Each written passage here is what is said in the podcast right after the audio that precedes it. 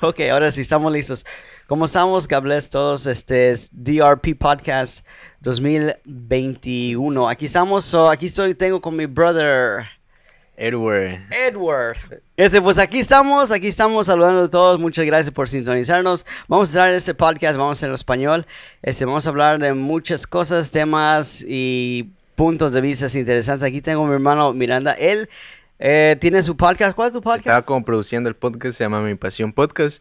Ah, ahorita pues yo ya no estoy ahí, pero yo voy a empezar uno eh, próximamente. Se va a llamar, bueno, el nombre no sé si me lo voy a dar en exclusiva. yo estoy creando algo, se llama Musicians, pero ya, ahorita en estos meses sale. Nice, nice, nice, nice. Pues ahí estén pendientes, va a salir el, el nuevo podcast de mi hermano. Entonces vamos a hablar este, una conversación abierta. Este, apenas acabo yo de llegar de México. Este, ya todos los que me siguen en Instagram, DJUT123, ahí han mirado los videos que he subido.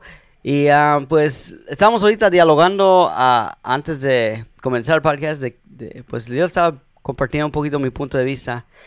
Y este, como músicos cristianos, este, yo he hablado mucho de este tema de la música cristiana que es, este, es muy mediocre a veces, bro. Bro, ya, eso lo hablaba yo el, el, último podcast, bueno, uno de los últimos podcasts que hice eh, con un amigo que se llama David Sosa, que está hablando de la poca creatividad que hay ahora.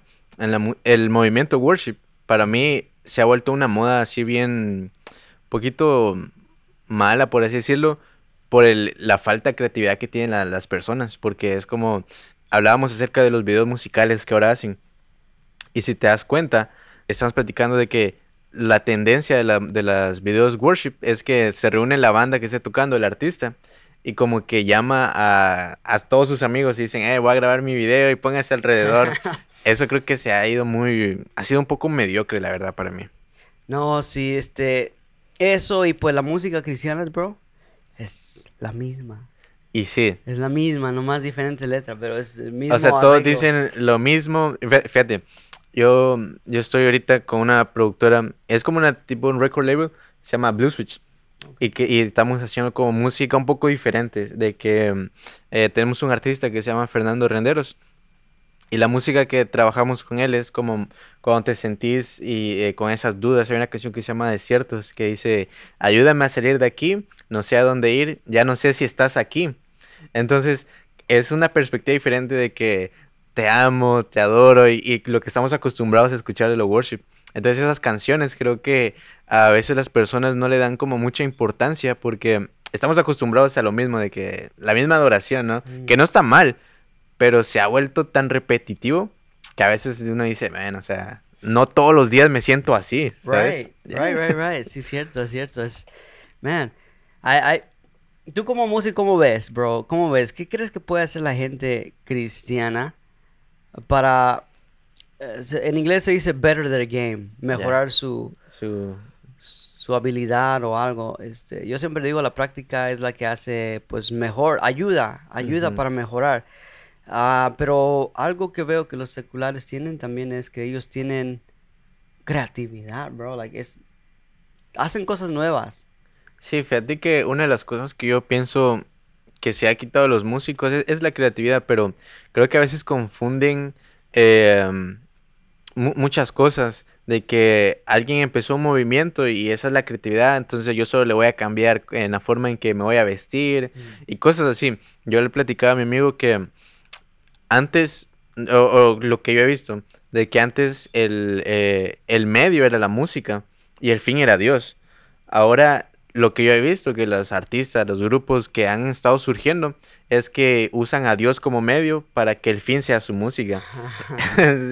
wow, para buscar la fama, como Ya, ya. Entonces, creo que eso es la, la, tendencia que hemos tenido ahora como músicos cristianos. Y, creo, y no estoy diciendo que todos, pero un sector muy grande ha tenido esa, esa tendencia y creo que para ser un poco más creativos tendríamos que ver diferentes perspectivas, mm. no solo la perspectiva dentro de la iglesia como joven, digamos, músico dentro de la iglesia, sino que tengo que ver cómo se sentiría alguien que está afuera o alguien que se alejó. Creo que eso es lo que tendríamos que ver más allá y expandir nuestro campo de, de nuestra visión. Ya, creatividad también. Ya, ya tienes mucha razón ahí, bro. Lo difícil de eso es, bro, I don't know, no sé cómo ves, pero este, luego veo que este, las religiones, muchas, ah, dogmas, dicen, no, no, no, no hables con ellos porque ellos no creen en nuestra, no es de nuestra fe. O los bautistas con los pentecostal, o, you know, lo que sea. ¿Cómo, ahora, cómo le va a hacer la gente si tiene esa doctrina o enseñanza para la música? Sí, fíjate que una de las cosas que yo a veces, a veces me puedo pensar de que mm, hay personas que dicen, no, es que no te tienes que juntar con esas personas o no tienes que, eh, pues, estar en relación con ellos. Entonces yo digo, a veces las personas quieren cambiarnos o queremos nosotros cambiar a, a- a nuestra religión de que quiero, yo soy cristiano y quiero cambiar a un católico, que, ah, Mm. tenés que estar en mi religión. Pero yo me pongo en el lado de los otros. Ellos también van a tratar de, de hacerme cambiar a mí. Entonces creo que eso es como esa lucha de que decir, eh, tenés que estar de mi lado porque mi lado es bueno. Y la otra persona no, el lado mío es bueno. Entonces creo que esa es como esa disonancia entre las, entre las opiniones, entre las creencias, que ha ido como separando a todos, ¿sabes? Pero ya creo que es como el pensamiento se ha vuelto muy, muy pobre de, de Mm. las personas. Ya. Otros podcasts que hice también hablamos de eso, de la, cómo es los ministros que manipulan a la gente. Y la gente pues no sabe, y, y hay gente que realmente se entrega a lo, de, lo que es de Dios. Y yo digo, tienen como estos, como los caballos que les ponen esos, que no pueden mirar para allá ni pueden mirar para- el otro lado. So, no tienen, no pueden ver otras ideas o otros, otros conceptos por el líder que los guía, la religión que los enseña, que los tiene de cierta manera ciegos a otras otras verdades, bro. I don't know, ¿qué piensas tú de eso?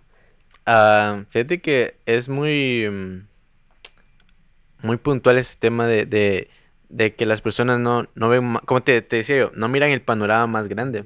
Una de las cosas que me he dado cuenta yo es que mm, eh, las personas quieren que, que siempre que llega alguien, un invitado, un profeta, les dé alguna palabra. Yeah. Fíjate que eso, y me ha pasado bastante, eh, por eso dejé ir a, a muchos eventos yo de, dejé Oh, ir a tocar, ya, porque a veces la, no sé, se ha escuchado como la falsa humildad y todo eso.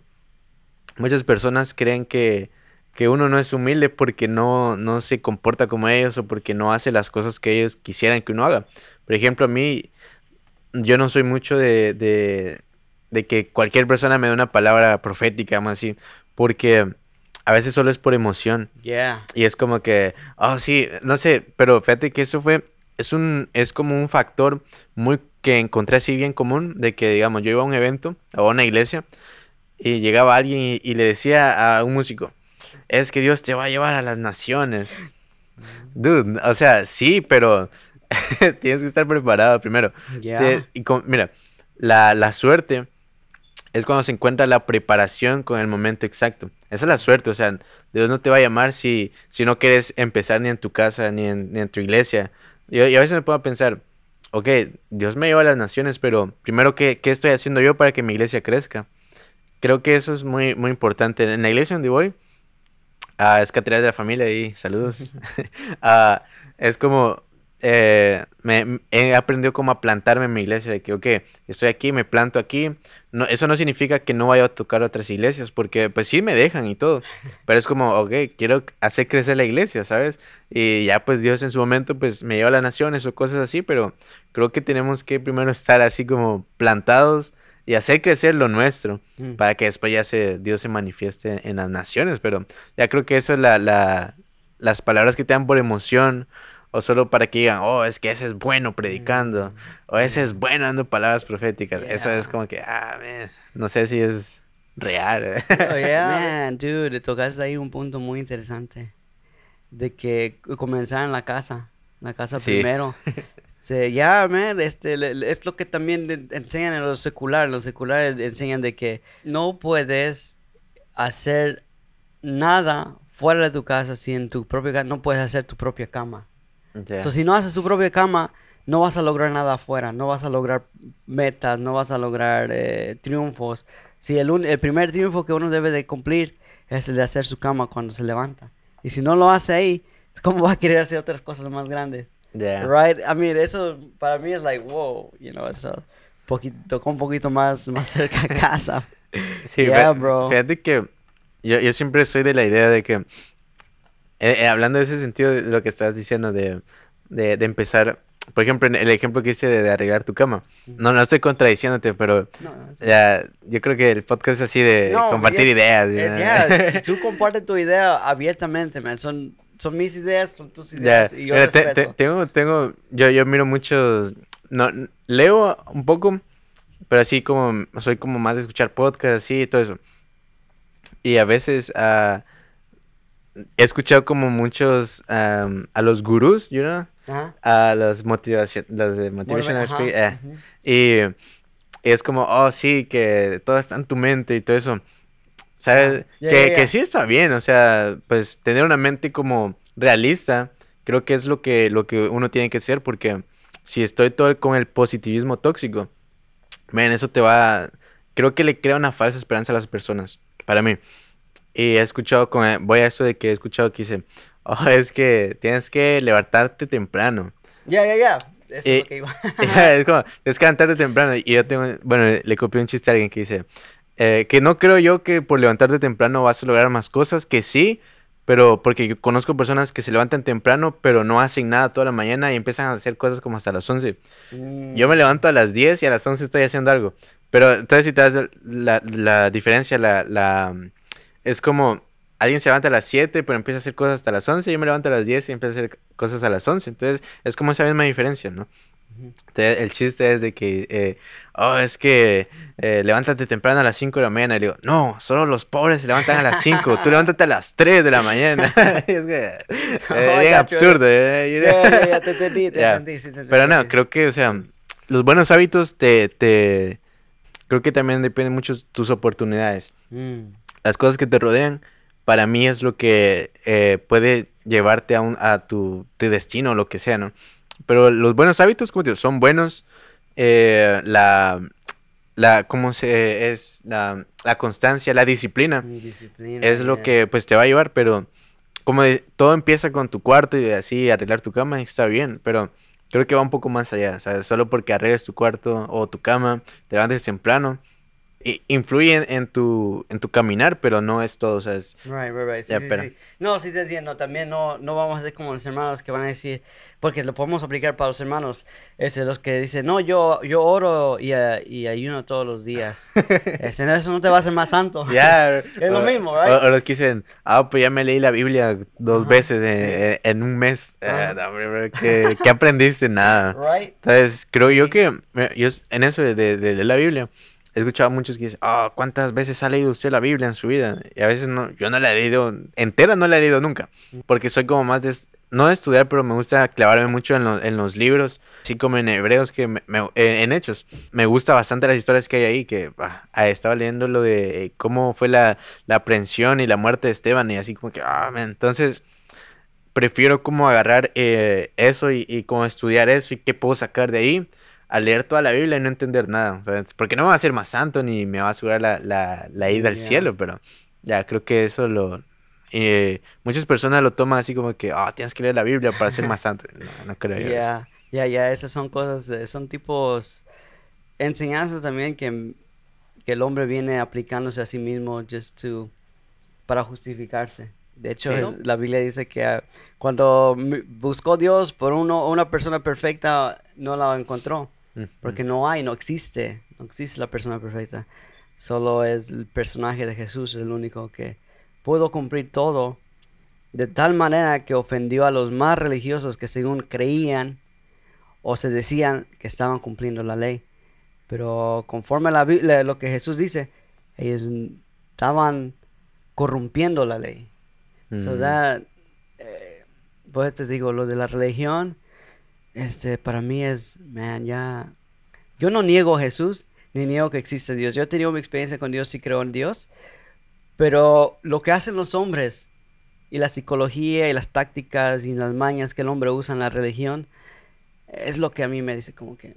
Y, y, y, y you know that post, ahorita hay un meme que está muy famoso de una muchacha que tiene, no, es- eh. está recargada en un anuncio que dice, yo creo en Dios, pero no en la iglesia, o algo así. Oh, You ok, seen ya, it? sí, ¿Sí lo has visto? Ahorita ya. en Instagram está dando vueltas ahorita, como la Ok. cachetada de Will Smith. Oh, ahorita. Así ahorita está. güey. Eh, eh, bueno. I mean, ¿tú qué piensas de eso, bro? I mean, De, de la iglesia y de, de este... No, lo- no lo de vos. Ya de la cachetada. No, pues no sé. de- que, que está bien. Ah, No, no a la violencia. Ah, right? creo que. Fíjate que la, la, la psicología juega un papel muy importante en, en- en el ser humano. Mm. Y, y cuando hablas bastante acerca, por ejemplo, te- tengo, conozco a alguien que habla mucho de los fariseos y toca ese tema, pero yo digo, está bien hablar eso porque pues eso es lo, lo que uno siente, de que eh, no me gusta esto de la iglesia, que está bien decirlo, está bien sentirse así, pero creo que cuando llegas a un punto donde estás, eh, un punto repetitivo de que eh, eh, existen dos círculos, el círculo vicioso y el círculo virtuoso. El círculo vicioso es cuando estás en la misma cosa y no, no aprovechas nada de eso.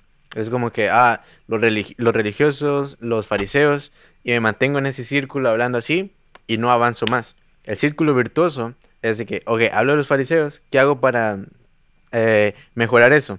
¿Y cómo puedo salir de esto? ¿Y cómo voy avanzando aún con los fariseos? Es- entonces esos dos círculos creo que muchas personas se mantienen en el vicioso y no en el virtuoso. Y, y como te digo, son varios factores que uno, que, que yo miro, que, como te digo, la doble moral en las personas es muy, muy, muy fuerte en la vida. Por ejemplo, la doble moral es, es cuando yo, por ejemplo, te pongo el ejemplo de las feministas, ¿no?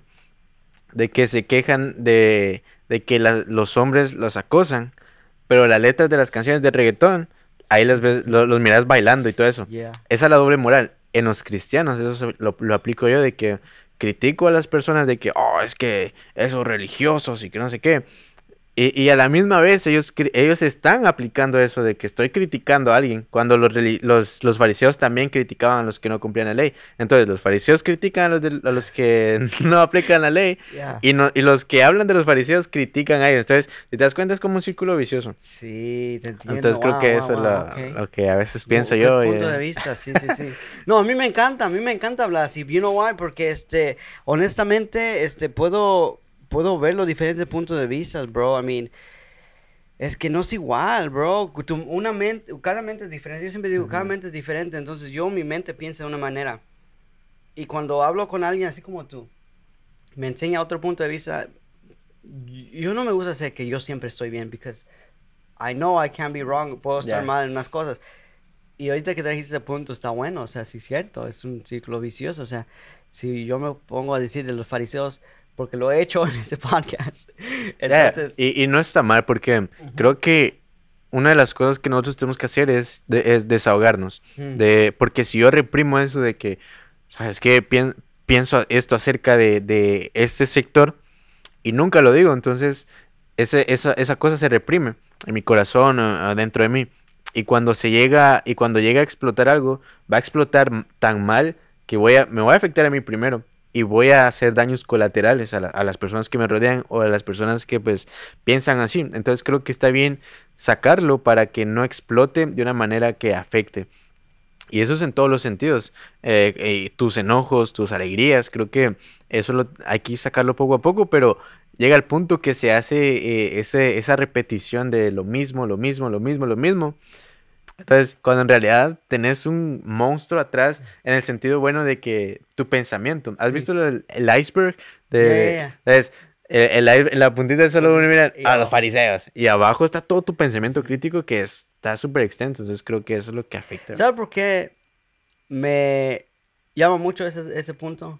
Ya. Porque yo cuando estaba en la, digo, en las religiones, bueno, en la fe o lo que quieran decir, este, yo era muy estricto, yo era muy religioso. Ok. De, de joven me gustaba ayunar, me gustaba orar, pero en sí la psicología me enseñó de que era nomás para el, el ego interior mío, decir que yo estoy bien con Dios, yo estoy santo con Dios, yo estoy cumpliendo con Dios. Y después Jesús mismo, y, y ahora entiendo por qué Jesús les decía a los fariseos, o les decía, "Eh, no se preocupen de ellos, ellos tienen su recompensa. Aunque hagan lo que hagan, o que digan lo que digan, lo que sean como sean, ellos tienen su recompensa. Porque Dios va, su palabra no viene vacía. Ujú. So, aunque ellos hagan lo que hagan como yo, religioso, Alex, haciendo las, las- cosas que a veces no son realmente Dios no mira eso. Bueno, mi opinión. Sí. Porque al final del día, este, mi opinión es de que Dios va a juzgar a cada uno por su persona individual, no por lo que hizo para los demás, para que nadie pueda decir por esto es que entro al cielo, porque hice esto y porque obedecí en esto y porque cumplí esto. Dios no le- si Dios mismo dice que no es para que nadie se gloree. Glorifica, ya. Entonces yo ya entendí que este, al final del día, yo creo que Dios va a decidir hasta el más vil pecador, a lo mejor a la última se va, se va a colar, los Sí. católicos se van a colar, los budistas se van a colar. ¿Quién soy yo para decir que no? Así ya, ya ahora pienso yo y es por eso es que me entro en esas pláticas de que ah, muchos hermanos están así, ¿no? no, pueden pensar afuera de eso, no pueden ver eso Mm.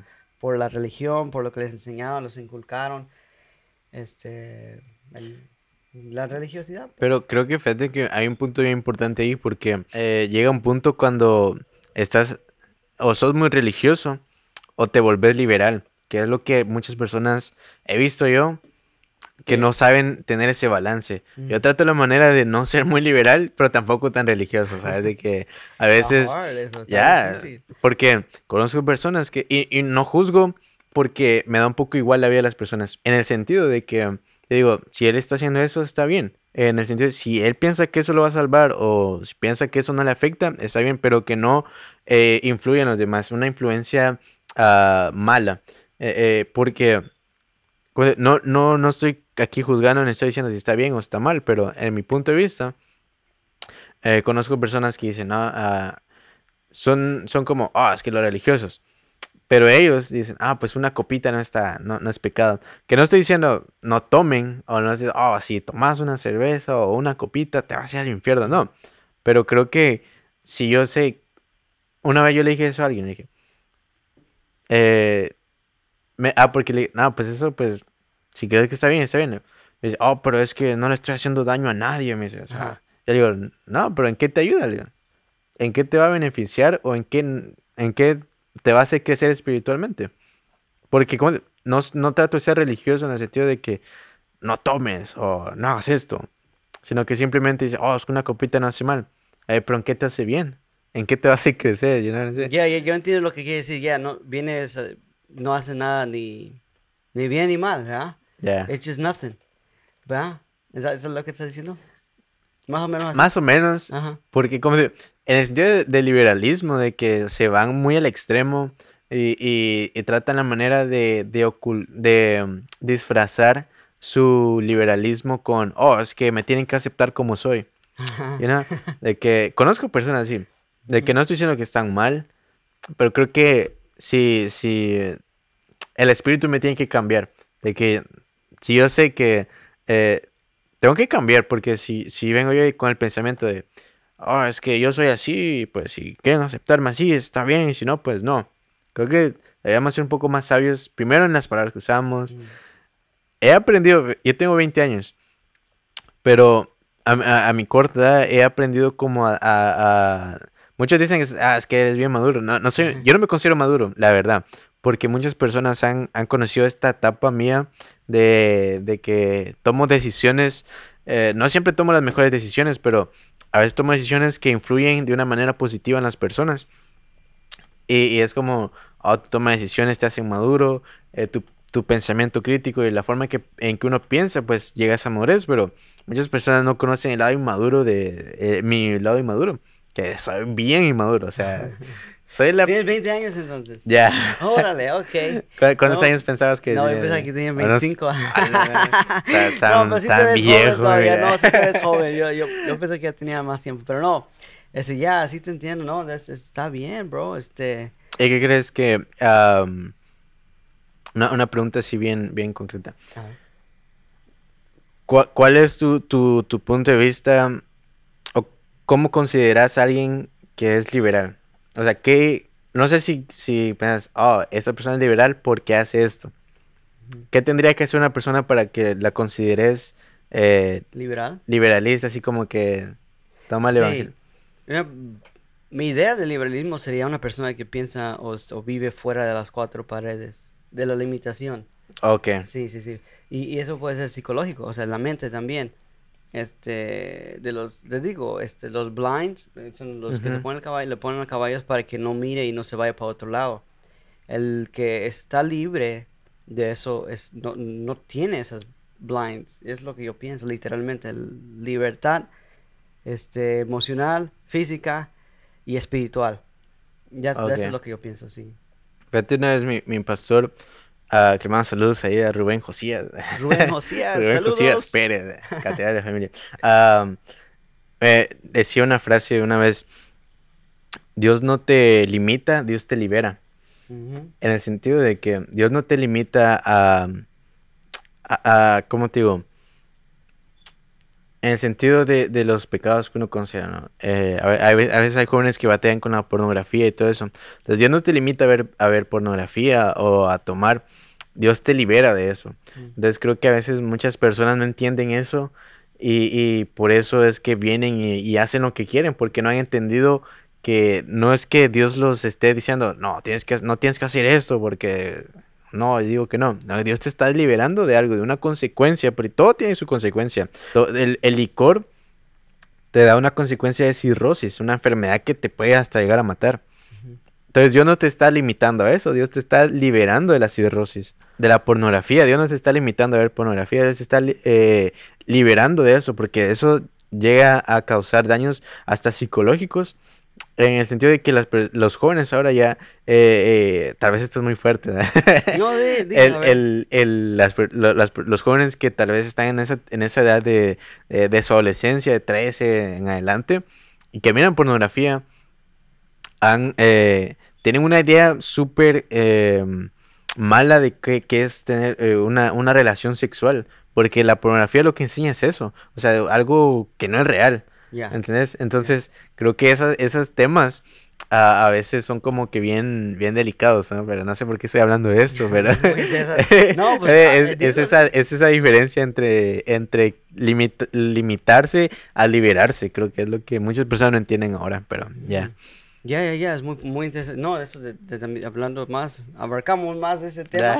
Este, ya, la sexualidad, la pornografía, man, este, está, es, es, es algo que ha existido yo creo por años. No sé si has visto, hay estudios de las, ah, de las, este, ¿cómo se le llama? Los arqueólogos encuentran en las imágenes, en las paredes, Oh, las sí. imágenes, que habían unas cuevas que tenían imágenes tipo pornográficas, donde tenían, pues, la figura de una mujer, obviamente no bien detallada, pero ya Sí, se sí, daba la claro. idea y con el, el ah, miembro ma- masculino también ahí presente. Entonces, creen que eso también, ah, por solo pornografía, eso lleva años. De hecho, hasta Jesús mismo decía que el que mira a una mujer o un hombre con deseos sexuales, Ya, ya estás ya, ya, pecando, ya está pecando. So, eso, es, eso es de la mente. La pornografía es algo de la mente, fantasías, es todo eso, este, imaginaciones, este, no, eso ya tiene años, eso. Sí. No es nada nuevo. Igual que la prostitución, la gente no entiende que eso eso es de milenias, años, tiene, tiene abarcado. Por eso no entiendo, a veces la gente batalla mucho también en entender que el hombre es hombre y el hombre ha nacido para producir, procrear. Este, son defectos que Dios permite que existen en el hombre. ¿Por cuál causa? Que una tenga deseos o, o querer tener relaciones sexuales y otros en, en otras personas también del deseo de procrear con muchas mujeres. Mm. También existe eso. Eh, pero eso es porque nuestra ADN está marcada así, a procrear. En Génesis dice que miró que era el hombre bueno y, y que todo era bueno y dijo, ve, ir y producir y ser fructífero. O sea, Ah. eh, ahí ya no paró, eh, ya, ya, no, ya en la Biblia no, ya no se mencionó nada de que ya párenle, no, él sigue eso. Sí. Está marcada en la ADN, pero esas son cosas que pues cada uno batalla y ah, según la moralidad y la religión, pues enseña de que cada hombre tiene que ser sujeto, o Jesús también dice que cada se- sea sujeto a su, a su esposa y que sí es permitido el divorcio. Y bueno, hay muchas muchas podemos cosas, ya. brincar ahí más, a, a rascarle más, pero pues vamos a, a regresar a los jóvenes. Ok, ya nos veríamos bien, bien, bien feos. ya, este, lo- los, los jóvenes, bro, ¿cómo, le, cómo, cómo batallan en este tiempo, verdad? Sí, creo que la, la, la tendencia juvenil ahora es am, bien, se puede decir un poco rara. Yo, más que todo aquí en Estados Unidos. Fíjate que bueno, yo soy de, de Guatemala. Y pues ya crecí ahí. ah, vine aquí a los 17 años. Aquí a Estados Unidos, a Houston. A los 17. Entonces, toda mi vida, pues mi, mi adolescencia y todo eso, mi niñez, pues la que en Guatemala. Cuando vengo acá, veo la, la- a los jóvenes, bien, o sea, bien- una, una mentalidad bien diferente. Mm. Obviamente es por la cultura de, de- del país, cultura de, pues, de regiones, ¿no? Como digo, creo que la, la cultura influye bastante. Porque, por ejemplo, allá en los países de Centroamérica y Latinoamérica y, lo, lo- y esos países, el tener, el, el tener tatuajes, eh, pues hasta, hasta ahora pues se ha visto, eh, se ha normalizado un poco. Pero eh, es una cultura que dice, ah, solo los delincuentes tienen. En cambio aquí en Estados Unidos pues es un poco más normal de que, ah, pues ya mira a alguien con tatuajes y está bien. Eh, de hecho hasta yo me quería hacer uno, pero... ¿Y, y no la hiciste? Eh, todavía no me lo he dicho, pero... Todavía no, todavía pero no. ahí viene. A- algún día, algún día. Algún ah, día, me voy a there you tatuar aquí toda la cara. Nah, no. No, pero Ujú. no, no estoy en contra de, de los tatuajes y, nada, pero digo, la, la cultura influye bastante. Entonces voy a esto, que los jóvenes, eh, ahorita he notado mucho que quieren buscar un avivamiento, pero no, no creo, eh, yo, y es como algo bien mío, no estoy diciendo que así sea o cosas así, pero yo pienso que no, no, no puedo yo ir a, a meterme al océano si no, si no he aprendido a nadar en una piscina. Por, entonces, este ejemplo es de que yo no puedo buscar un, un gran avivamiento si no sé qué es ser bautizado por el Espíritu Santo. Mm. Entonces hay muchas personas que no, no, han, no han sido bautizadas por el Espíritu Santo, porque los bautismos pues es así, es en agua y en Espíritu Santo. Y, y no recuerdo en qué parte de la Biblia, si, si tú sabes pues me ayudas, pero creo que eh, menciona eso de que el, el- el bautismo del Espíritu Santo es importante, no solo en, en agua. Eh, el, el bautismo en agua pues es, eh, es lo que todos hacemos, ¿no? O, o, pues eh, creo que en el sentido de, de la creencia cristiana evangélica, pues se hace a partir ya de los 12 años o en adelante, ¿no? se puede bautizar hasta muy... Allá conozco personas que se han bautizado ya en sus 60 y algo de años. Pero entonces, el bautismo del Espíritu Santo es, es cuando te llena y te da nuevas lenguas, que pues yo lo creo, no sé si crees en eso, pero pues, yo creo que sí, a- a- aún está eso. Entonces el avivamiento que buscan las personas, ¿no? Creo que puede ser difícil llegar a eso si, si no estamos comprometidos, si no estamos en, en una... No estoy diciendo santidad porque pues nadie, nadie es perfecto, todos fallamos, todos tenemos nuestros pecados ahí ocultos, todos tenemos cosas ahí que no necesariamente es que, ah, es que Dios no te va a usar así. Un ejemplo que me daba mi papá antes eh, en el tema de... Hablamos de un tema bien, bien concreto. Ah, porque yo le dije, le comenté un tatuaje de que me iba a tatuar. Eh, y él no me dijo no, pero tampoco me dijo sí. Entonces yo le, yo le daba el ejemplo, oh, pero es que conozco personas pues que ministran así con tatuajes y pues Dios, la presencia de Dios se derrama. Ujú. Él me decía, sí, me dice, Dios puede usar a cualquier persona. Y entonces me daba el ejemplo de, hace de cuenta, una roca, Dios puede usar una roca para que alguien se salve. Entonces yo le, porque yo le decía, ah, es que personas tatuadas, pues ya dentro del evangelio, pues hacen ahí que la presencia de Dios baje. Entonces me dice, sí, me dice, la roca puede hacer que una persona se salve y la persona se va a ir hacia en el rapto o Dios pues se va a ir, va a tener salvación. Me dice, pero la roca, aunque haya sido usada, esa roca no se va a ir. Entonces es como que, aunque yo eh, sea instrumento de Dios para que otras personas se salven, no significa que por esas obras yo me voy a ser salvo. Entonces creo que eso, en los jóvenes creo que no hemos entendido eso, de que, ah, sí, es que cuando yo toco, más que todos los músicos, Mm. creo que el ego de los músicos ha sido muy, muy, muy atacado. Obviamente, pues yo trato la manera, yo no soy el mejor pianista ni, ni nada de, por el estilo de que soy el- soy músico, y medio intento tocar. Ah. pero ah, conozco bastantes que cono- escuché a alguien una vez que dice, es que a mí eh, eh, eh, tocaba un instrumento de cuerdas. Oh, es que si, si a mí me cortan las manos, yo ya no voy a poder adorar a Dios, dice, porque es mi guitarra con el que adoro.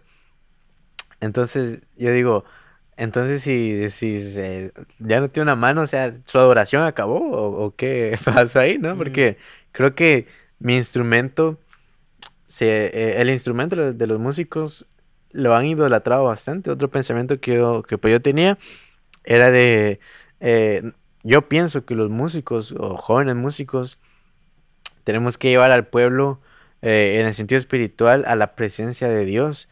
Pero a veces muchos músicos llevamos a, a las personas a la presencia de mi instrumento o de mi talento porque es bien, es bien, a mí me, me llena así como que, no sé, decepción o no sé qué es ese sentimiento de que estoy buscando, o los músicos buscan, buscamos a veces, ¿no? Que yo también me incluyo ahí a veces, que las personas nos miren y digan, a la qué calidad tocó ese cuate. Mm, Y que digan, oh, es que es tan bueno ahí en, el teclado, o en la batería, o en el bajo, o cómo canta.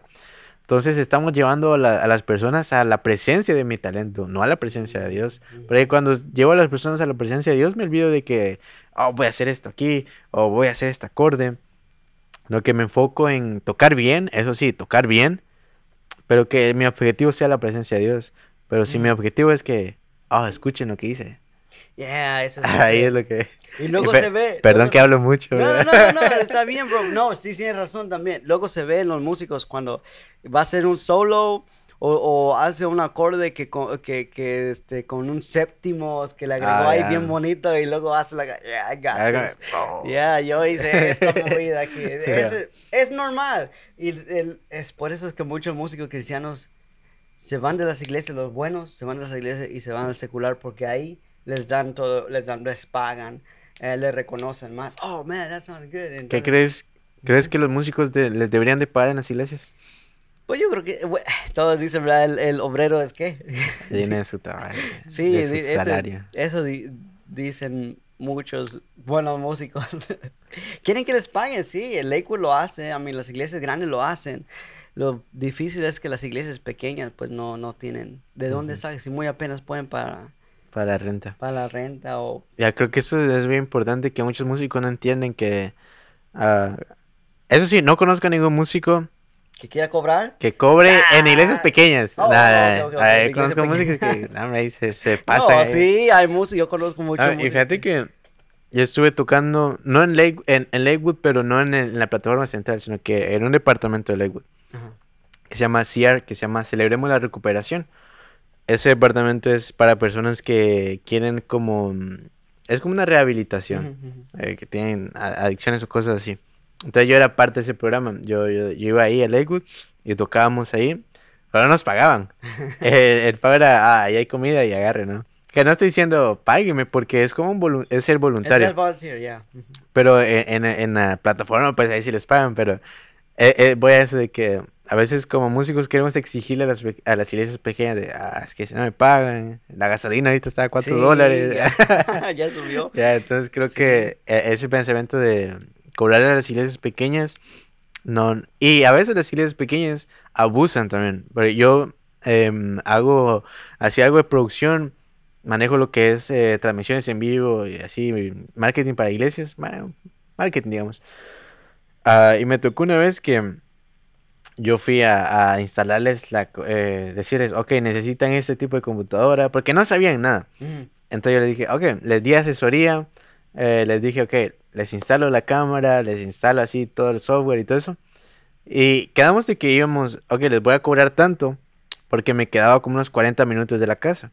Entonces yo no iba a esa iglesia, y entonces como, no es mi iglesia, entonces obviamente pues eh, lo puedo hacer de gratis, sí, pero cuando uno mira que, cuando a- te ofrecen, es que ese es la- la- la- el problema, de que si yo te digo, ok, te voy a pagar, entonces, estás esperando que yo te pague. Estás esperando porque yo te di mi palabra. Pero entonces me tocó que les fui a instalar todo. Y después eh, me, me dijeron, oh, es que se me olvidó la clave de Facebook. Y entonces, ok, necesito No, eso para entrar. Y así quedó. Y les fui a instalar todo. Les instalé el software, cámaras, cables, así todo. Wow. Y no me pagaron y les regalé creo que un cable y una, y una capturadora de video. Porque yo les dije, nah, pues me la pagan cuando, pues, Bueno, pues, sí, ajá. sí, sí, sí. y, bro, y nunca me llamaron otra vez. Y, ah, entonces No, tampoco pero- les voy a llamar, eh. Pero creo que ese abuso o esa, em, como tratar de, de, de ganar esa competencia que ah, voy a sacar ahí algo. Sí. No, sí, sí, así pasa. Y, y más en los. Y menos de los que se espera. Unos ministros también a si me hicieron una, una jugada. Este, como tengo aquí bueno, tenía de, de duplicators de CDs Ah, ok. para, para mass production. Entonces, este, vino un hermano, tenía una grabación y dice, hey, ¿me puedes- ya se me acabaron, ¿me puedes um, copiar? Son míos, tengo los derechos y todo. Ok, está bien, no, está bien, todo está bien, ok. Ya los- lo- le, le di unos 200, 300 creo que eran. Este, CDs eran que 50 centavos cada uno. Este, eh, hermano, sí, ahí, ahí te doy 100 y ya después, eh, este... cuando Nos acabe- arreglamos. Sí, después nos- le pago lo demás. No, pues ese hermano era, era de... Puedo decir de dónde es, de Perú. Este, llegó, hizo lo que hizo, le di su material y ya desapareció, ya nunca lo encontré. Bro. Y andaba de iglesia en iglesia es- ahí ministrando, pero pues está bien, yo creo que pues cree que es una bendición de Dios. Sí, creo que al final, o sea, tal vez Dios, eh, eh, el hombre no te paga, pero Dios te, te recompensa porque en este caso que te digo, yo obviamente no, no, no, no es que me dedique yo a esto, o sea, pues yo tengo mi trabajo así aparte Ajá. Y lo de producir y cosas así, pues ya lo hago yo cuando los fines de semana o en las, en las tardes. Entonces creo que Dios, o sea, no, no, no te deja así sin nada, o sea, si, si gastaste gasolina, si, si gastaste tu tiempo, tus recursos, ah, si pues no, no se te da esa remuneración por parte del- de, la persona, creo que Dios te, te, te recompensa de una u otra manera, eh, Mm. primero por salud, creo que es lo más importante, Ya. ah, pues ya la- las cosas materiales, pues creo que ya vienen ya agregadas a eso. Ah, Dios me bendijo con esos Y sí. gratis CD. Eh, Dios este, ya te da dinero y, o te recompensa de alguna manera que uno dice, ay, ¿cómo? va?", pero Ya, Ya. sí es cierto. No, de- el balance es, es bueno. ya bueno. cuando, cuando miro eso, me pasó eso y, y después como a la semana pues vi ahí que tenía como casi un eh. Bitcoin. Ah, no te creas, bro. Tuve que comprar Bitcoin. eh. ¿Tú invertiste en Bitcoin? Ya, ya tengo ¿Sí? Bitcoin. Ah, órale, sí, sí, Eh, sí. Yo también entré. ¿Este cuándo entraste tú? A principios de año. O sea, ¿Ya empecé. este año? Ajá. Sí. Pero ya, ya lo tenía siguiendo, ya estaba viendo ahí cómo, cómo más o menos funcionaba. Pero sí, tengo ahí un poquito de Bitcoin y Ethereum, no, Ether. Hay algunas acciones, pero... Ah, no, sí está pero bien. Así es muchos, di- bueno. muchos dicen que la Bitcoin es la moneda del diablo. Los que Pero- no saben, pero, bro, yo, yo ya predije lo que iba a pasar y ya está pasando. ¿Qué cosa? De lo del Bitcoin, ¿Sí? este, ya, eh, este, ¿sabes? Sí es parte de lo que viene. Este, lo dije, lo voy a decir otra vez, este, de que el Bitcoin es el principio, pero van a deshacer el Bitcoin y va a establecerse el, el que es el mero mero. Ya, yo el- creo, yo creo igual eso que no va a ser Bitcoin la moneda así mundial, pero eh, va a ser una cripto. O sea, alguna criptomoneda va a ser, no necesariamente Bitcoin, pero es como estamos entrando a eso. Y ya, creo que eh, estamos en los últimos tiempos, así que arrepiéntanse. Arrepiéntese, pecadores. Pecadores. No. Hacedores de maldad. Ay, ya. no, hombre. Ya, bro, este, el Bitcoin, este, es una, una cosa muy, muy fuerte. Que desde el 2000 lo estaban ya Sí. diciendo y la gente no hizo caso. Y los que entraron, mucho malgastaron el Bitcoin. Sí. ¿Escuchaste el que ah, pagó una pizza con Bitcoin? ¿Sí? y que, y ahora, Cuando estaba como en 200 dólares el Bitcoin. Ya, ya, ya, ya, como en 100, eh, eran do- Ajá. dos dólares creo que dice que eh, lo tenía y al último, este, hoy se arrepiente de que los, los compró Sí. una pizza con eso porque con eso ya había sido un millonario. Sí, ahorita un Bitcoin vale 47 mil dólares. Ahorita Ah, subió. Ya. Ah, Entre ayer y hoy empezó a, a subir. ya va subiendo. That's good. Este, ojalá no nos caiga el Uncle Sam. No, pues él va, a- él va a agarrar su, su moche. Ah, ya de hecho ya empezaron a, a comprar Bitcoin. La, la tía Pelosi. Ya. Ya, todos Ya ya, se están, están metiendo ahí. No sé si, si van a censurar esto. la- No, hombre, ya apenas voy comenzando. ya. Apenas, hombre, bro. No, bro, este, ¿de qué, de qué más eh, te llama la atención de la música? ¿Qué más? Fíjate que yo antes, yo empecé en la música, me te voy a contar rápido esta historia. Pero yo empecé en la música como a los ah, seis años, pero porque mi papá me compró un teclado de un Casio.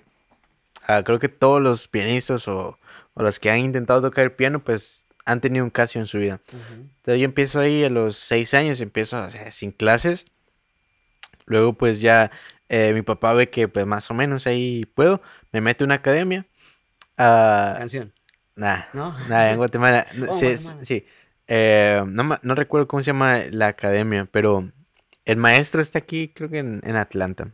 Ah, Se llama Martín, Martín Castillo. Buenísimo pianista. Entonces, la academia de él está, eh, entro como a los, tenía como un mes y pues ya ya estaba bien avanzado. Entonces me- le dice el maestro, ah, pues si quieres le doy una beca a tu hijo.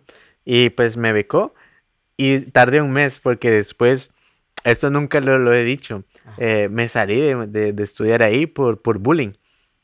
Pero no por bullying así como tan intenso, sino- pero yo tenía unos primos ahí. Entonces ah, me molestaban.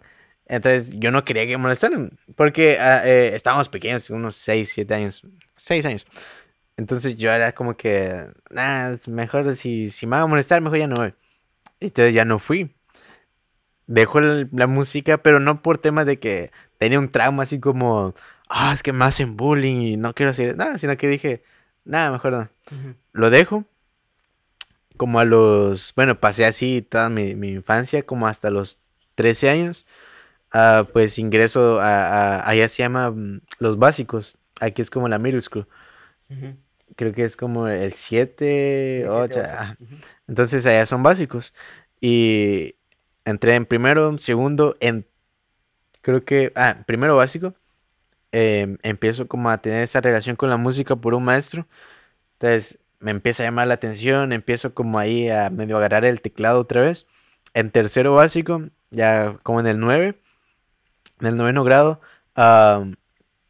tengo un maestro de música que él hizo que me enamorara de la música por la forma en que explicaba, me hizo que yo eh, ese ese como mm, amor a enseñar música, Mm. me lo implantó y es como que ah, quiero estudiar música. Entonces, salgo de, del 9, que es primero, segundo y tercero básico, uno ya en- allá entra algo que se llama carrera o bachillerato o diversificado. Aquí es como el High school. Ajá, 10, 11, 12. Entonces, yo le digo a mi papá, quiero estudiar música, quiero estudiar educación musical. Entonces mi mamá me lleva al... a- y para eso pues yo ya tenía conocimiento ya de música, ya pues yo ya estaba ahí en el piano y cosas así. Entonces mi mamá me lleva, mi- mis papás siempre me han apoyado en esto de la música. Eh, mi, mi mamá me lleva al Conservatorio Nacional de Guatemala.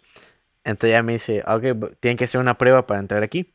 Entonces, al principio no la pasé y mamá así como que, ¿por qué? O sea, si sabes de música y cosas así, ya tenía conocimiento ya.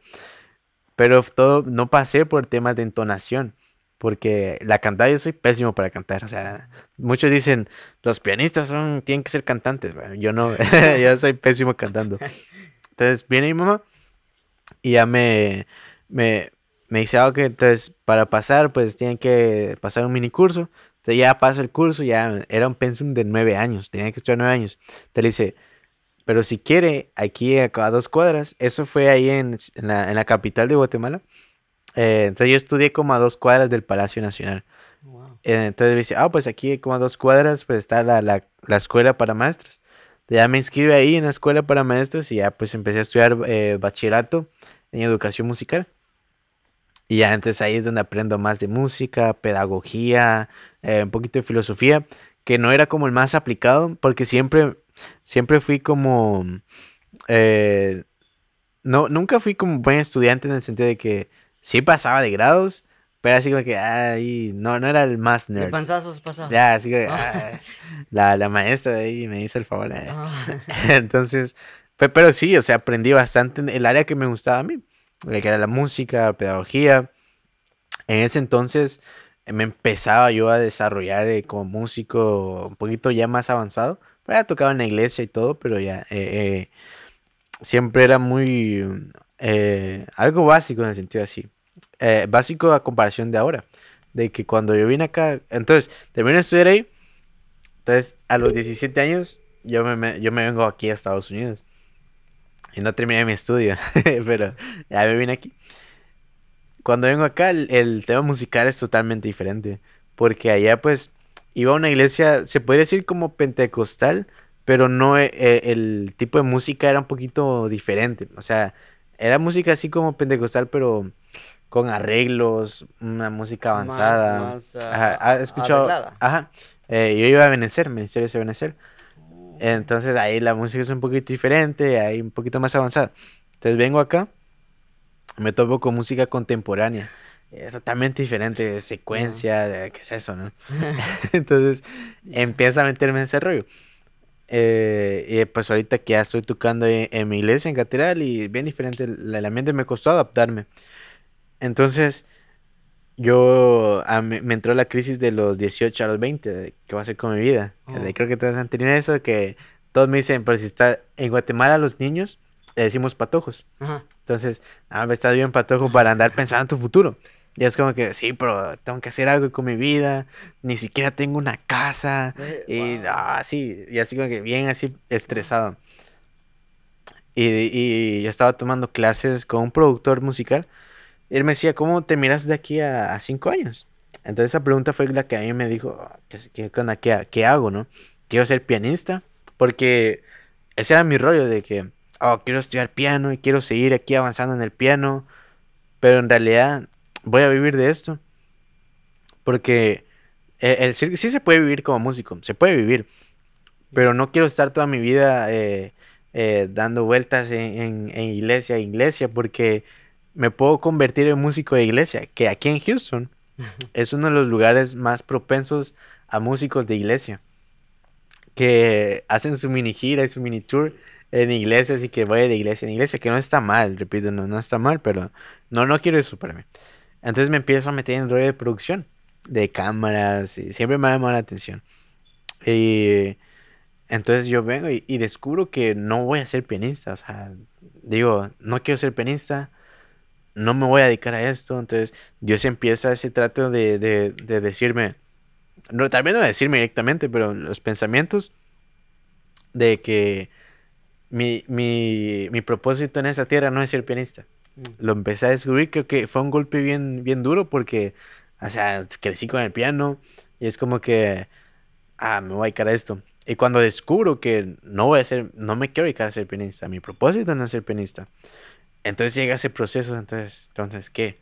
Entonces ya empiezo yo con la de producción, que no soy un productor, o sea, no, no soy productor tampoco, o sea, sé un poquito ahí, pero eh, Dios empieza como a tratar con ese de, eh, empieza a tener algo en mi corazón de, de influenciar o de, de impactar a, la- a la- a las personas y, hacer eventos. eh, empiezo como a hacer eso, ¿no? Empieza Dios a hacer eso en mí.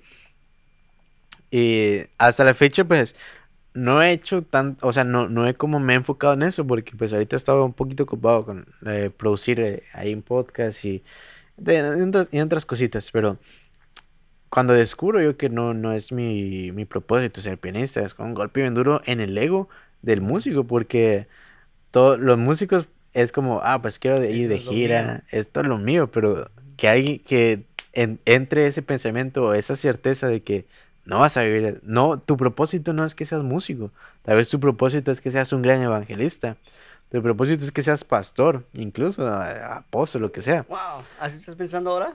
No, no, ese, Oh. ese pensamiento Llega. lle- llegó en el sentido de que no quiero ser músico, Mm, puedo ser evangelista. Que muchas personas que me conocen, y este que va a ser evangelista, y cómo se comporta, porque yo antes allá iba a la iglesia, pero eh, eh, no reflejaba que era cristiano, porque aquí en Estados Unidos todos mis amigos son cristianos. No, no tengo amigos que no sean cristianos. Allá en Guatemala, pues, eh, mis amigos cristianos eran contados. Yo tenía como unos cuatro amigos cristianos y todos los demás no iban a la iglesia. Conocían de Dios, pero yo estoy en un colegio cristiano. Oh. Pero los colegios cristianos son los que peores personas tienen. Sí, me imaginaba yo. Sí, porque es que, Sí. ah, hombre, ¿qué, qué cristianos van a ver aquí? Pero eh, cuando descubro eso, entonces llegó el pensamiento de, ¿por qué no ser evangelista? Y porque eso es lo que yo quería. eh, entre ese, ese el, el- Deseo. el deseo, más que un deseo, fíjate que era como algo, algo bien fuerte, porque un deseo es un capricho tuyo. Para mí es como, ah, pues yo deseo tener una cámara, Ah, un capricho. sí, sí, sí, sí. El, el- la certeza de Mm. que eh, una preocupación por los jóvenes y por las almas, eh, la- las almas en sí, de que yo decía, men, se están perdiendo tantas almas que obviamente yo no voy a salvar el mundo. ¿Estás de acuerdo? Que yo no voy a, no, no, no voy a poder cambiar el mundo en el sentido de que voy a hacer que todos conozcan de Dios, pero quiero lo que está en mi poder. Quiero dar a conocer a Jesús, quiero dar a conocer a, a el Evangelio. Entonces entró eso en mí que yo digo, "Man, ¿qué voy a hacer para, para, para empezar a, a- desarrollar eso que Dios ha puesto en mí? Eh, empiezo así como a tratar de desarrollar temas bíblicos, así temas que yo digo, man, esto puede llegar a, a- a- tal vez puedo predicar algún día, que ya he predicado unas dos veces. Y cuando yo predico, eh, la primera vez, me enamoré así como de, de, man, o sea, quiero hacer esto, o sea, Wow. el piano, pues hay que otro, hay muchos pianistas. Wow, ¿a poco? Pero ya Ah. cuando predico, que yo iba antes de eh, estar en la iglesia donde yo estaba, de donde estoy ahorita, fui casi toda la pandemia. Fui a una iglesia donde va mi papá ahora. Eh, fue un proceso bien duro porque mm, nosotros llegamos en el 2019, llegamos a esa iglesia y, y- y no había muchas personas. Ah, ¿Como de 20? no, hombre, No, entonces. había unos 10. eh, Ah, Cuando sí estaba lleno, habían 10 personas. wow, ok. Entonces, y la iglesia estaba algo grande, para 10 personas estaba algo grande, eh, el lugar. Entonces, am, yo una vez le dije a Dios, le dije, cuando estaba en el rol de la música, eh, de- antes, eh, de pequeño, les- le dije a Dios, no me importa si hay mil o una persona, yo voy a tocar con el mismo corazón. Y nunca lo había cumplido porque nunca había estado esa oportunidad. Es como en la elección de iba, pues había, habían personas a quien tocar. Eh, digo, eh, a quien darles es- eso, ¿no? La alabanza y todo eso. Cuando llego a esta iglesia, ahí Dios dice, ok, vamos a ver si es verdad, ¿no? Porque decir las cosas está bien fácil. Entonces vengo yo y, y me congrego a esa iglesia, 10 personas. Llega la pandemia en el 2020. ya no hay nada. Bro, se, o sea, si habían 10, ahora hay nada. Llegó un punto que a veces el pastor pues se iba de viaje y, mi- papá pues se, quedaba ahí encargado. Y pues yo también en el tema de la música y todo eso. Esa, esa iglesia fue como mi escuela para pulirme ya en todo lo que es producción. Porque yo ahí les fui a hacer la transmisión en vivo, eh, aprendí de todo, de audio, así, muchas cosas aprendí. Entonces me terminé de pulir, ya tenía conocimientos previos, pero creo que ahí fue donde me terminé de pulir. Entonces, ah, llegaron veces que yo iba a la iglesia y yo cantaba y tocaba solo para mi papá. y Mi papá estaba solo él ahí presente, porque los pastores andaban de viaje en. Guatemala. Entonces, eh, yo así como que ah, es un golpe, ¿sabes? Porque uno quiere que muchas personas lo miren. Pues sí. Ahí es donde yo me yo aprendí que di- yo dije, Dios me hizo recordar para mil y para una el mismo corazón. Yo comprendí que la ah, eh, cuando uno está rodeado de muchas personas, en el sentido de que toco para muchas personas, a veces la presencia de Dios no baja. En el sentido de caso personal, no estoy diciendo que en todos los músicos, pero yo siento que la presencia de Dios bajaba más cuando solo habían dos o tres personas que cuando se llenaba, porque yo estaba preocupado más en, oh, tengo que hacer que suene bien el piano, porque además no había músicos, yo era el que cantaba y tocaba. Entonces, mate, soy pésimo cantante. El teclado medio lo toco ahí, más o menos. Mm. Entonces, imagínate que para alguien es difícil como decir, es que con este cuate no baja la presencia de Dios. Pero Dios se manifesta muy bonito. Entonces, eso fue como el- ese golpe de decir, ay, ¿qué, qué hago si me cambio de iglesia o no? Entonces, estuve así hasta el, 2000 hasta el año pasado. Estuve finales de 2019, mediados de 2021 estuve en esa iglesia. Em, creo que fue una un proceso bien, bien bonito en mi vida, donde aprendí a bajar mi ego, porque ah, cuando yo vine aquí a Estados Unidos yo traía un pensamiento súper diferente al, al- a la mayoría de músicos que estaban aquí, que yo conocía, porque yo traía id- ideas de, de allá de Guatemala. Entonces esas ideas para estos músicos eran nuevas. Entonces todos me miraban así como que, oh, es que este sabe bastante. Y así. pero, pa- párate, párate ahí. Ahí, ahí está muy interesante. Dime uno de esos ¿Qué era diferente? En el sentido de, de ser, de no tocar la canción como la graban los artistas, por ejemplo. Mm. Yo siempre traía la idea de, tenemos que hacer un arreglo, porque donde, en la iglesia donde iba en Guatemala, era de que sacaron una canción, ok, la vamos a tocar, pero vamos a tener identidad, Mm, lo que los músicos de aquí no tienen. yeah. La música de aquí no tiene identidad, entonces Ey, quieren hacerlo igual que la, la grabación. los cantantes Yeah. hasta dicen lo mismo que dice el, el artista. Si el artista en la grabación dice, Gloria a Dios, levanta las manos. El Ahí cantante del servicio, Gloria a Dios, levanta las sí, manos. sí. Creo que la identidad de los músicos, eso está bien, bien, Perdida. bien dude. perdida. Entonces vengo yo aquí y propongo eso, tengamos identidad, tengamos un poquito más de personalidad como músicos, como grupo. Entonces todas las personas como, ah, sí, hagámosle caso a Edward. y cosas así. Entonces yo me sentía ya el, "Ah, es que yo soy el mero, mero aquí. Ajá. En ese proceso que voy a hacer, que me congrego a esta iglesia, pues Dios me hace cambiar toda la perspectiva de que, o sea, no es, no soy yo, o sea, es, es Dios, de que si Dios me quiere usar estando dos personas, Dios me va a usar, si Dios me quiere usar estando mil, me va a usar. Eh, no, he no he tocado frente a mil personas, pero algún día.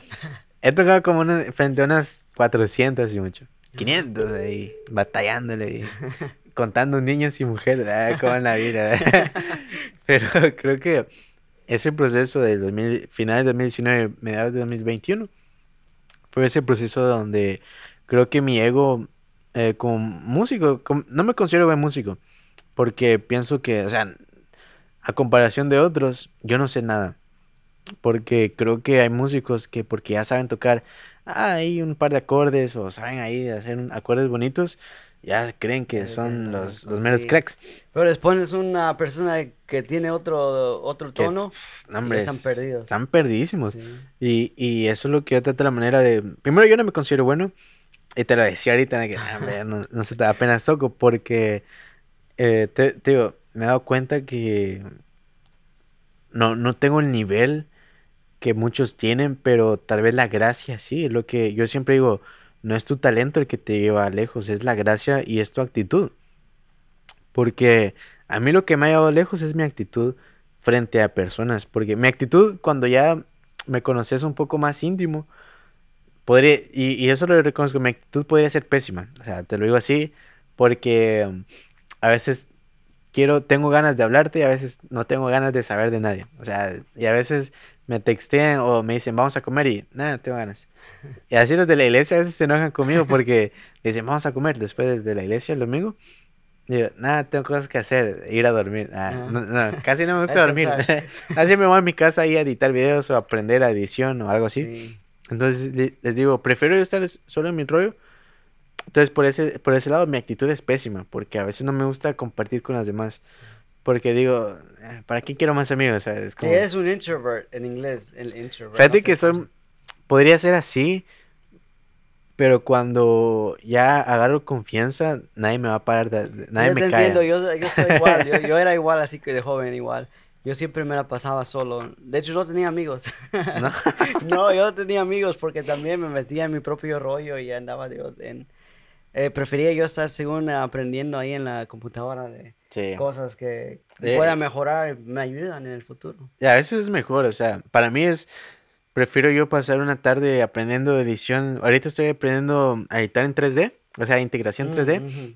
Entonces prefiero estar ahí en mi rollo y mis amigos tal vez están comiendo si fuera a un lugar y es como, Yeah. prefiero estar aquí. Está difícil eso si quieres casarte, ¿eh? Va a estar Y difícil. sí, mucha gente. Fíjate que es bien, bien, bien, bien, bien, bien, am, bien raro porque yo allá, eh, muchos me conocían porque yo tenía, eh, no tenía muchas novias, pero tenía muchas Ah. amigas. Oh, ok, ok, ok. Entonces, muchos decían, ah, es que ve, tuve una vez una chava que me gustaba bastante. Eh, fue antes de venirme eh, para Estados Unidos. Yo le, eh, a mí me gustaba y, y creo que, y no, no estoy diciendo, no estoy afirmando, pero creo que yo a ella también. Entonces lo que pasó es que hablábamos todos los días, era mi compañera de clase. Hablábamos todos los días y llegó un punto pues que le dije, nada, pues ah, siento esto. Y pues ella también me dijo más o menos, pero me dice, pero no podemos ser más así más que amigos porque ah, muchos dicen que tenés muchas novias. Y así que, ah, bro, no es cierto. Entonces, no fuimos novios porque ella pensaba que yo tenía muchas novias.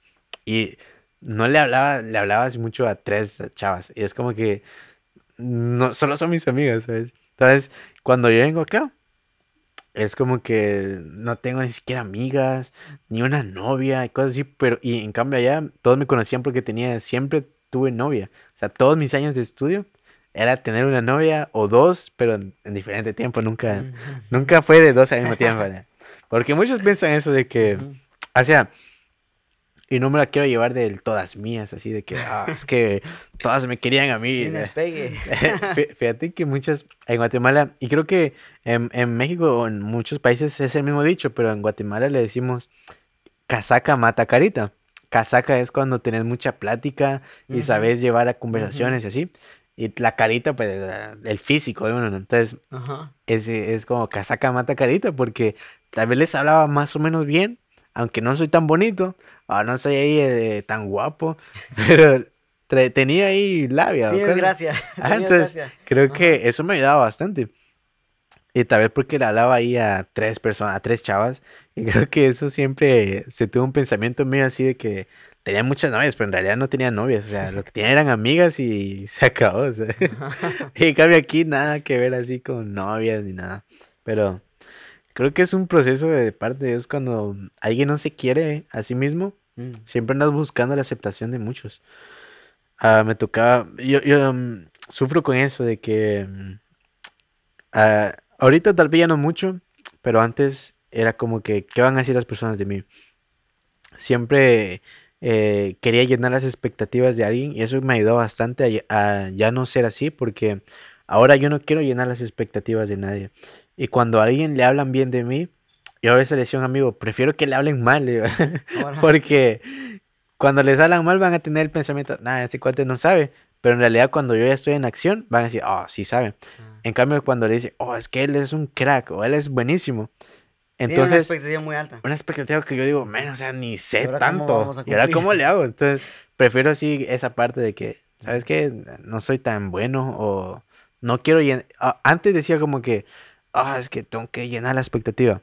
Ahora es como que, nada, no quiero llenar ninguna expectativa de que soy buen pianista o que sé de cámaras o que sé de computadoras, porque en realidad no sé mucho. O sea, lo que sé es lo básico y sé sacar una transmisión y sé más o menos ahí. Y tal vez las personas es como el meme, hay un meme que dice, cuando eh, dice, yo solo le reseteo el teléfono a mi mamá y ella piensa que estoy haciendo maravillas porque se le trabó el ya. teléfono. Sí, sí, sí, sí. Ya, pero, pero- a veces, a veces también creo que es bueno ser, es porque yo te entiendo lo, por cuál haces eso, es para también limitar un poquito el ego, ¿verdad? Ujú. Para que no, no nos llenemos mucho y también, este, somos humanos y a veces cuando decimos si podemos y Dios quiere quebrarte ahí, te, fa- te falla. Te Sí. falta o, o- o- no fue exacto y dices, chivas, no lo hice, no me salió bien y ahora Sí. ya quedó mal la, la imagen. Así pasa también, yo te entiendo, yo te entiendo también perfectamente, así, así también pienso yo. Este, es mejor ser el chiquito. el Y sí, y- e- es, y- mucho mejor para mí. Eso me ha servido bastante. Eh, este, este último año lo he aplicado de, de no... Muchos dicen, no, es que confunden la falsa humildad Mm, con pues aceptar que uno no sabe mucho. O sea, yo, yo pienso que no, yo siempre digo, mi mayor orgullo es ser humilde.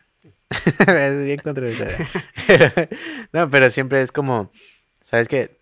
No me consideres humilde, porque no lo voy a hacer y no lo soy. O sea, mm. yo siempre digo, lo que sé, te lo digo que lo sé y ya, y se acabó. No me ando con diciendo, ah, pues ahí poquito, que sabemos, bien poquito. No, yo digo, sé esto, no es mucho, pero lo sé hacer bien, o trato de hacerlo bien. Y, y tampoco me lleno así como que, ah, es que sí, pues Yo sé. yo soy ahí el Ajá. que, ¿sabes? Manejo todo. Que en algunos proyectos sí me ha pasado así, de que yo soy el que maneja todo. Y tal vez hay- es un grupo el que estamos. Pero eh, eh, hay que aceptar y hay que tener valor uno. Porque muchas personas confunden el orgullo con el valor. Yo me valoro bastante como, como el que produce. Y más que todo en esa área. Como pianista, pues casi no, porque ahí me falta todavía. Pero es que como pianista se creó una expectativa bien alta de mí ¿Cómo? ¿Por que la odio. O, o sea, odio que digan que soy pianista porque, como te digo, traía yo ideas y técnicas de Guatemala que pues allá es como que lo básico.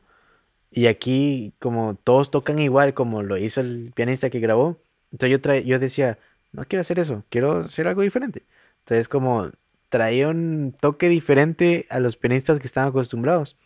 Entonces se creó esa expectativa de que, oh, es que él sabe tocar bien y es un crack en el piano. Cuando en realidad no. Entonces esa expectativa me llegó así como a agobiarme a mí de que puedo llegar a las expectativas mucho más altas porque lo puedo hacer, pero no le tomo mucha importancia, es lo que pasa. Mm. Que no es mi prioridad ser pianista en este, en este punto de mi vida. Entonces, esa expectativa ha llegado a un momento en que digo, man, o sea, prefiero que no me conozcan como el pianista. ah, Prefiero que me conozcan como el, ah, el que produce esto o el que produjo aquello. Que creo que me se mueve un poco mejor. Pero ya, creo que la- esa expectativa no me ha causado un poquito ahí de, de incomodidad cada vez que alguien me dice, oh, es que... ah, y sé que me lo dijiste ahí cuando entré, pero no, no, no lo digo por eso. Eh, porque, pues, sí, pues a veces toco ahí algo bien, pero No, porque miré también tus videos en Instagram. Ahí Ya, subes ya, tus ya. videos en- eh, me paso una hora ensayando ahí para que salga bien. Cuando toco en vivo ya es todo feo, pero... No, pero sí, sí, se escucha bien. Este, no, y te entiendo completamente de, de tu posición. Este, dime pues más de, tus proyectos. ¿Qué ahora, de aquí en adelante, quieres hacer más predicador, ministro? Fíjate que sí lo he querido hacer. la, el deseo está ahí. Tengo algunos temas que... No, no tengo muchos, tengo unos dos o tres. Que pues Dios ha puesto en mi corazón. Ah, no les he predicado ni, ni he, ni he buscado la oportunidad porque no estoy preparado. No soy de las personas que digo, oh, es que cuando ya esté preparado, pues ahí lo voy a hacer porque entonces nunca, nunca Mm. voy a hacer las cosas porque pues no llevamos, no, no llegamos a ese punto de exactitud. Pero sí creo que me falta en el sentido de un poquito más fidelidad a Dios. Creo que no, no, hay, hay, hay cosas en mi vida que creo yo que puedo mejorar aún más. Que no estoy diciendo, oh, es que cuando ya sea santo, pues ahí voy a entrar a predicar, porque pues no. Pero creo que quisiera preparar un poco más en el sentido de cómo me expreso, Oh, cómo pues eh, que- transmito mis ideas, empezar a construir una plataforma eh, en el sentido de mm, personas que me conozcan. Eh, en el podcast am, he tratado la manera de, de transmitir algunos pensamientos que pues que yo tengo, cómo pienso yo. eh, en el podcast este de mi pasión podcast, que pues ahorita ya no estoy ahí, pero ahí los cuando quieran los apoyo ahí. Mi pasión Mi pasión podcast, podcast. ahí ya no lo miren porque no estoy yo. Nah, no se Ah, crean. Nah, sí, mírenlo, pero ahorita no, no han hecho podcast, pero espero que continúen. Como te digo, ahorita ah, voy a empezar yo dos podcasts. Eso creo que es lo que me, me voy a enfocar ahora. De uno se llama Musicians, que, que es como un estilo de vida. Es la Es esta. Eh, no, sí es esto, pero va mucho más allá. Eh, eh, que es que, mira, este, lo de Musicians, em- empezó, no, no lo he montado, pero estoy en eso de, de organizando todo. Porque yo dije, no conozco ninguna marca que vista músicos. Porque todos los músicos, eh, Tiene su estilo. sí tienen como, ah, yo uso Levi's, uso Adidas, uso Nike.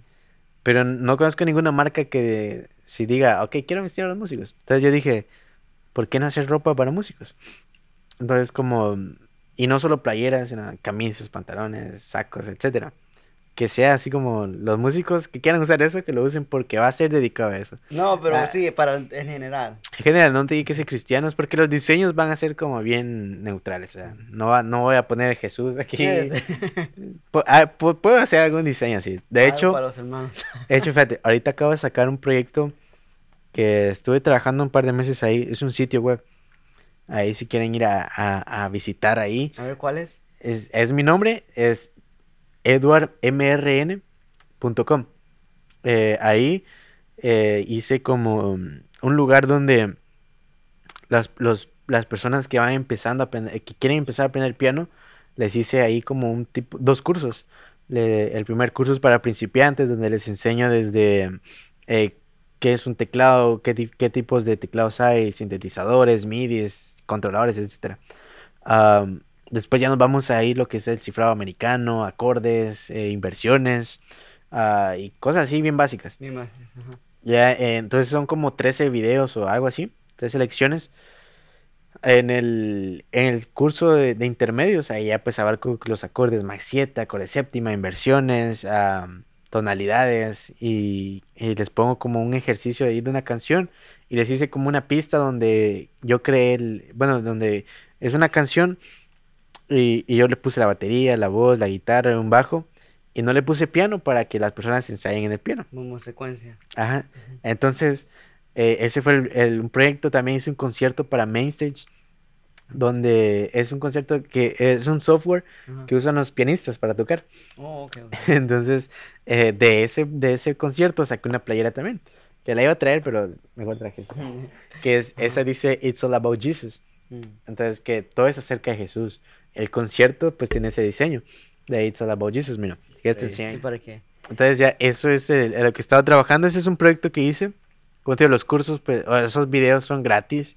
A veces ahí hay una opción que dice donar. Si, si alguien quiere donar, pues ahí, ahí lo puede hacer de un dólar, mil, No, que sea. diez sí, mil. sí, sí. Acepto Bitcoin. There you go, Bitcoin. Bitcoin. O sea, son Ya. gratis esos, vide- esos cursos. Saqué el, el concierto para Mainstage. Una playera también ahí, si quieren comprar la playera también. Ah, ya, y los podcasts ahorita que voy a empezar a producir. Esos son los, los proyectitos. Ay, también estoy ahorita trabajando con Blue Switch. Que, como te digo, es esta disquera que se dedica a hacer música diferente. Ah, no es no es worship, no es nada así música para iglesia, sino es música para que uno pues se ponga uno así como en la posición de me siento así y está válido. O sea, es válido sentirme mal. Mm. Es válido sentirme decir, Dios, ¿por qué no estás aquí? O Dios, te fallé. Es válido. Desanimado. Ajá. Entonces, eh, ahí estoy ahí con Blue Switch, estamos ahí trabajando. Eh, tenemos ahorita mm, cuatro artistas, eh, uno en español y los demás en inglés. Eh, Fernando Renderos, ahí también en español. Priscila Luques, Teo Ayala y Oscar Fernández, ellos son en inglés. Y ahí los pueden ir a buscar si quieren ahí, un spam ahí. este spam ahorita.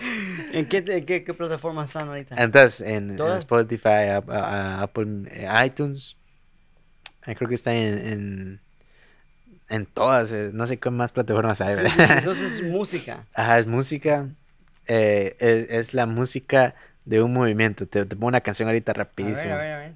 Mira, se llama, te voy a poner a Fernando. Este se llama aquí. Fernando Renderos, Fernando. Ahorita acaba de sacar esta canción que se llama Desiertos. Ah, escucha bien.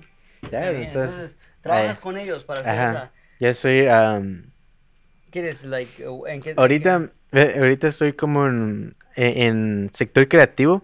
Yo pues ahí ah, hacemos sesiones de escribir, ah, sesiones para ver qué contenido podemos sacar para redes sociales. eh, queremos hacer videos musicales, pero no los típicos videos de que traigan un montón de gente que se vayan alrededor de mí. ahorita más creativos. Te entiendo, Ah. te entiendo. Este. ay, ay, ahorita que dices eso, me recordó a alguien que ahorita está haciendo ¿A eso. quién? Tú sabes quién es, ¿no?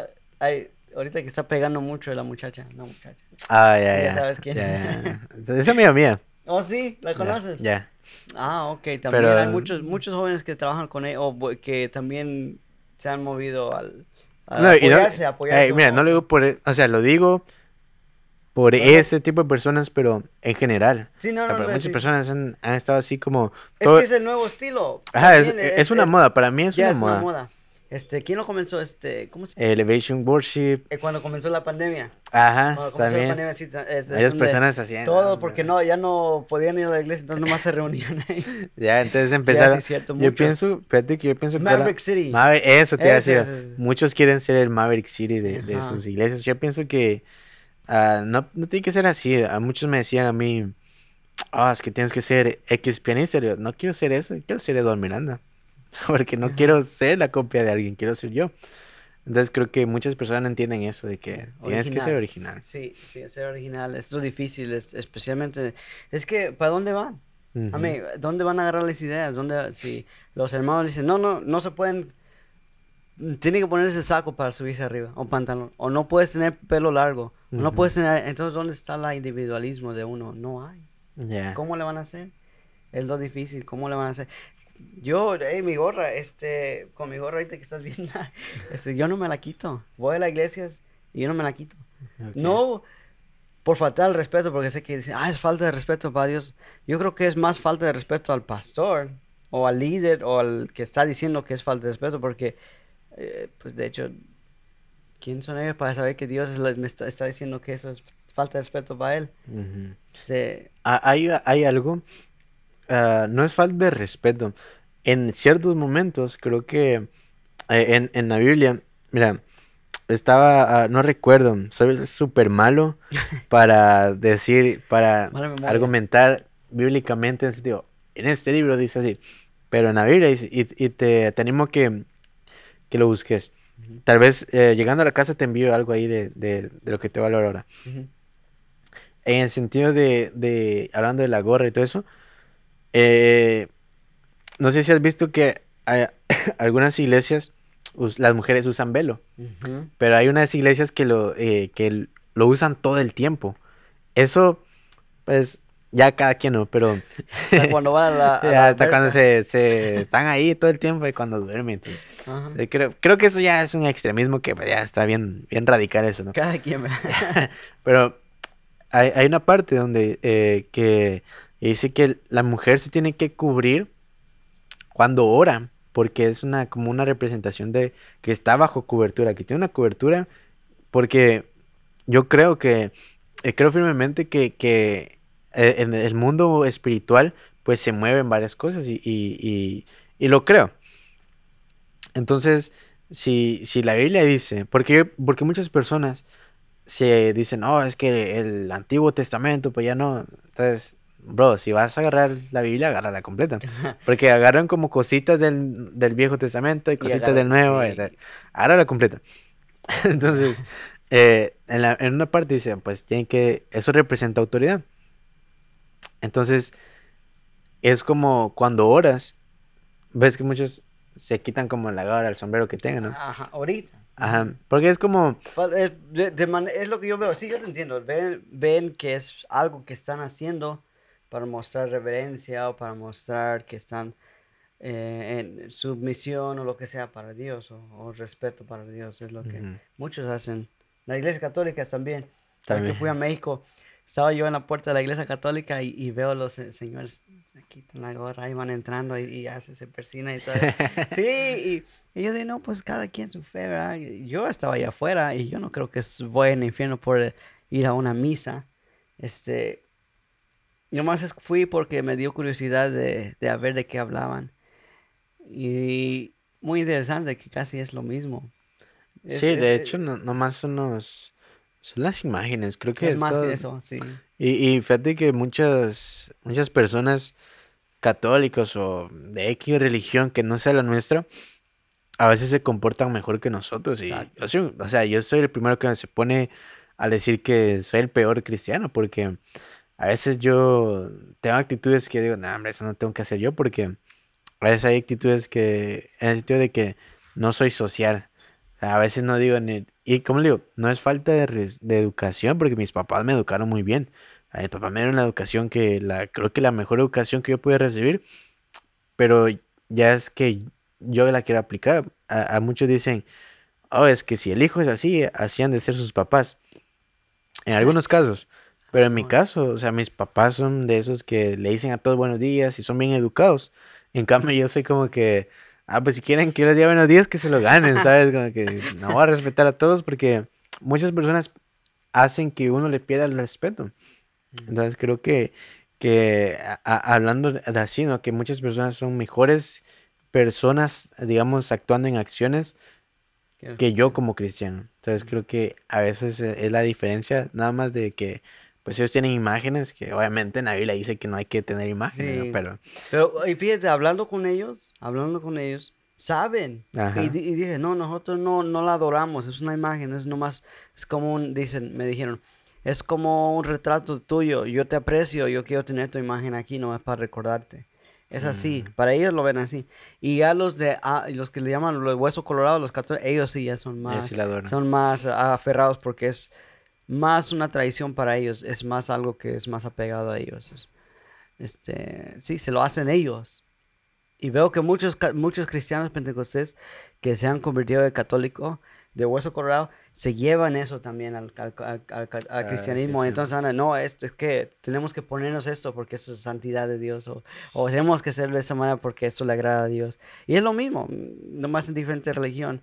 Esta, y yo veo que la psicología ahí es, es, es- es que son, somos humanos, así somos. Y pues lo bueno es que Dios usa todo, todo, todo, todo lo que existe y al fin le viene saliendo a él la, la gloria como quiera, pues en fin. Aunque la Virgen María sabemos que nomás era la que dio luz a, a Jesús, pero ¿a quién es el que más adoran? ¿A, a la Virgen María? Unos dicen que no, los católicos, con los que yo he hablado, los que yo he hablado. Este, unos dicen que no, que es a Jesús y a Dios. Sí saben, bueno, los con los que he hablado, los católicos, este, saludos a los de San Diego, Lorganal. este, que sí, eh, estaba platicando con ellos, cada quien, yo decía, no, pues sí es cada quien, como tú dices, a veces los cristianos están más, más mal que los que no creen en, Ya, en. Pero, pues cada quien, yo digo cada quien. Sí, cada quien, la Al verdad. final del día, cada quien, pues cada quien vive su vida, cada quien va a hacer lo que, lo que se da la gana.